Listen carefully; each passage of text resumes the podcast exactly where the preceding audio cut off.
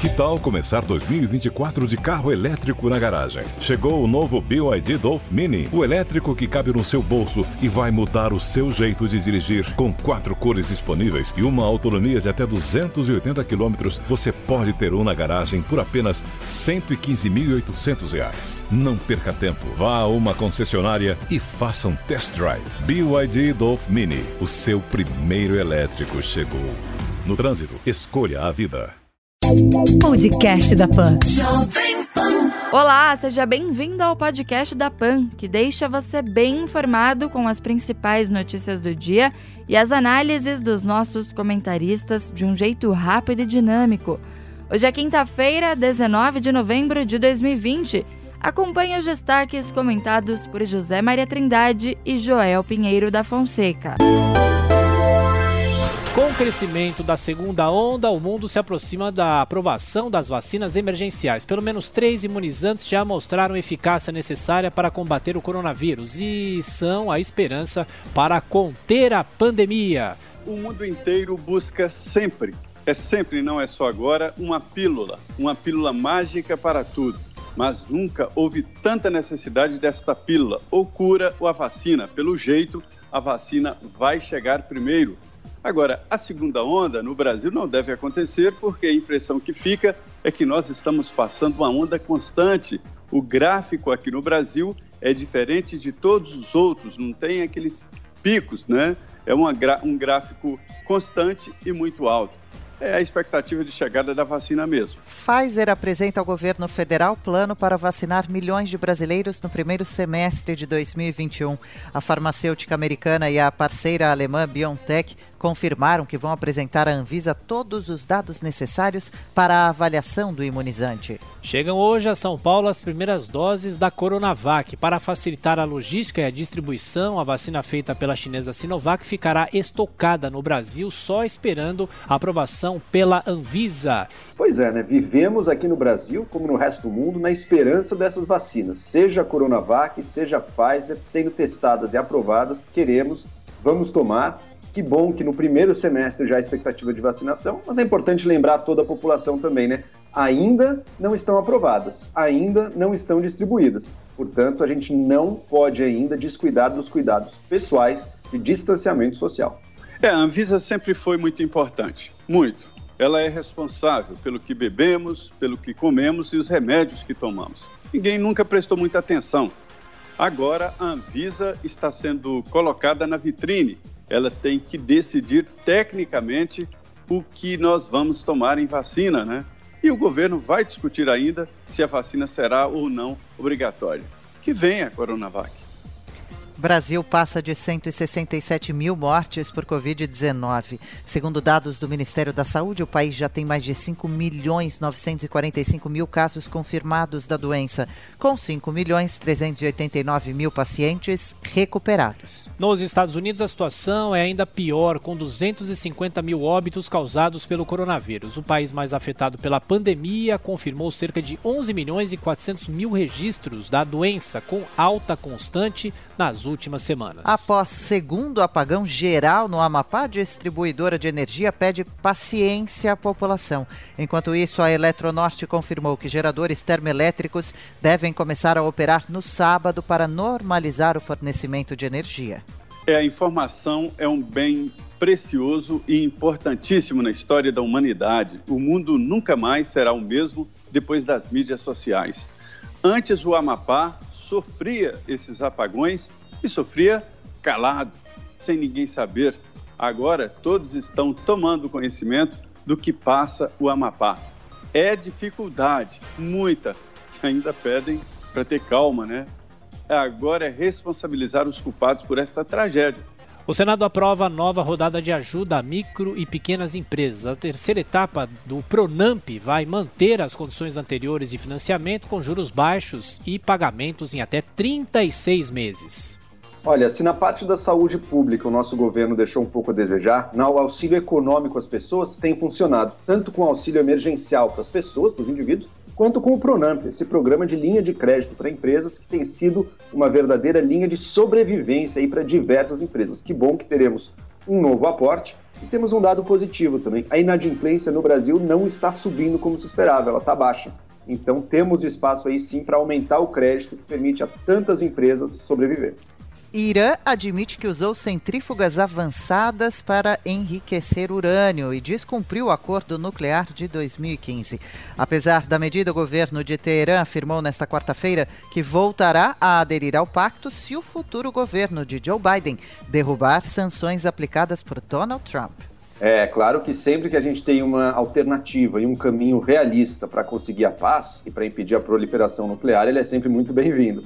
Só não dá para confiar na palavra das lideranças iranianas nessa história. A gente sabe muito bem que quando puderam, traíram, quebraram acordos feitos para limitar suas ambições militares e continuam ali, incluindo a destruição de Israel. Irã é o principal inimigo de Israel hoje em dia. Então não podemos, espero que o novo governo americano não descuide aí das ambições de Teherã.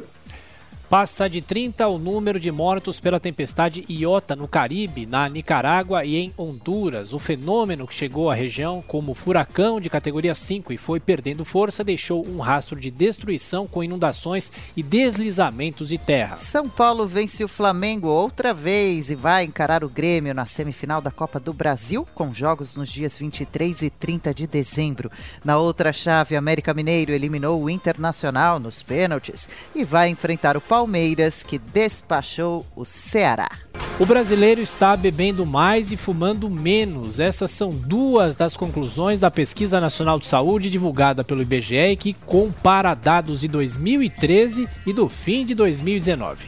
É, esse é um assunto que geralmente é levado para a brincadeira, mas é sério, é um dado sério.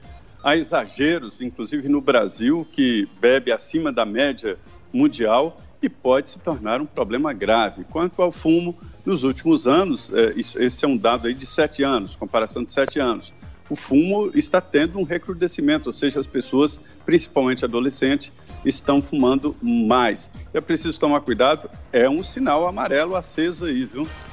Senado aprova projeto que permitirá a distribuição de 62 bilhões de reais a estados e municípios nos próximos 17 anos.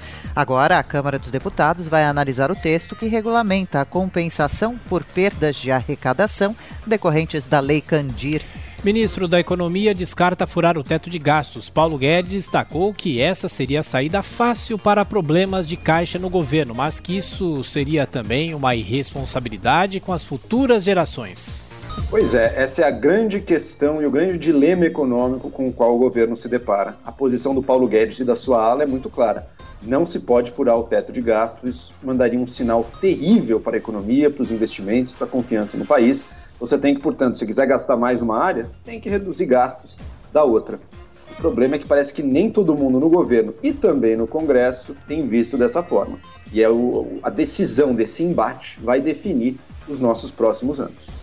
Após ataques de hackers, presidente do Supremo diz que a justiça brasileira precisa de aprimoramento na área tecnológica. Luiz Fux ressaltou que essas melhorias são necessárias ao trabalho do Poder Judiciário. Defesa de Lula pede que o STF anule parte das decisões tomadas pelo STJ no caso do triplex do Guarujá.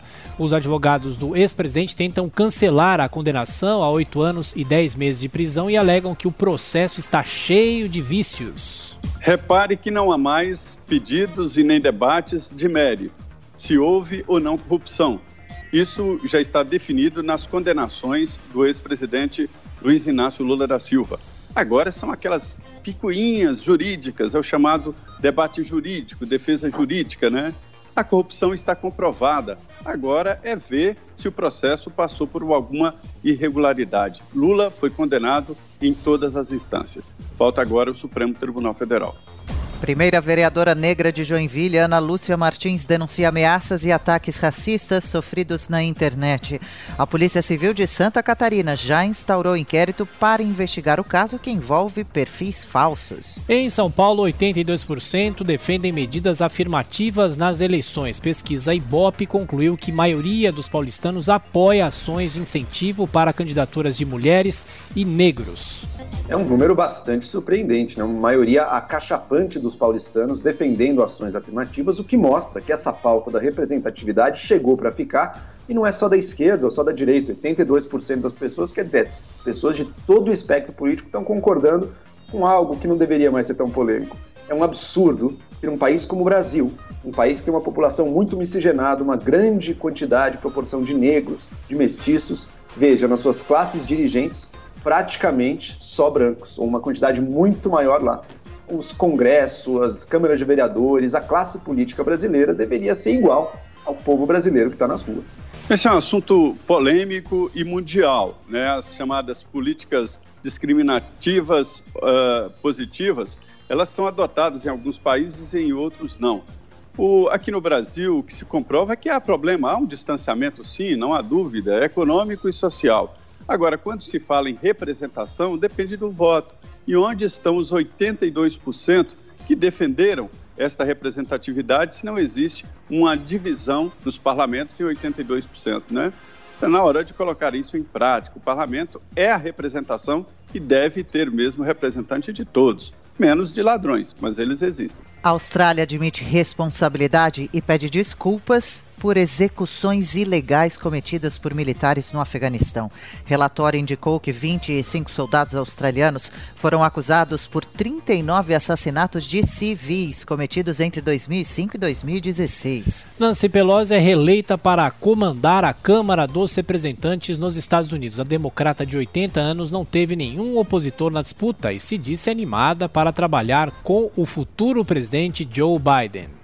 Pois é, os democratas mantiveram a maioria deles no Congresso, né, entre os congressistas, só que é uma maioria menor do que tinham antes, foi uma disputa muito acirrada, perderam um pouco de espaço para os republicanos, e agora resta a disputa pelo Senado, que por enquanto está igual para igual, mas vai ter uma eleição a mais na Geórgia para definir duas vagas do Senado que podem dar aos democratas essa maioria. Se eles tiverem maioria, vai ser um mandato claro para o Joe Biden poder implementar a agenda dele. Se os republicanos mantiverem o Senado, a gente vai ver um governo Biden bastante travado, dado a polarização que os Estados Unidos vivem. Futebol no Campeonato Brasileiro Atlético Paranaense faz 2 a 0 no líder Atlético Mineiro. Hoje o Vasco recebe o Fortaleza em São Januário, em jogo adiado da 16ª rodada. Esse foi o podcast da PAN, que deixa você bem informado com as principais notícias do dia e as análises dos nossos comentaristas de um jeito rápido e dinâmico. Para acompanhar mais informações e comentários, é só acessar o nosso site jp.com.br. Podcast da Pan.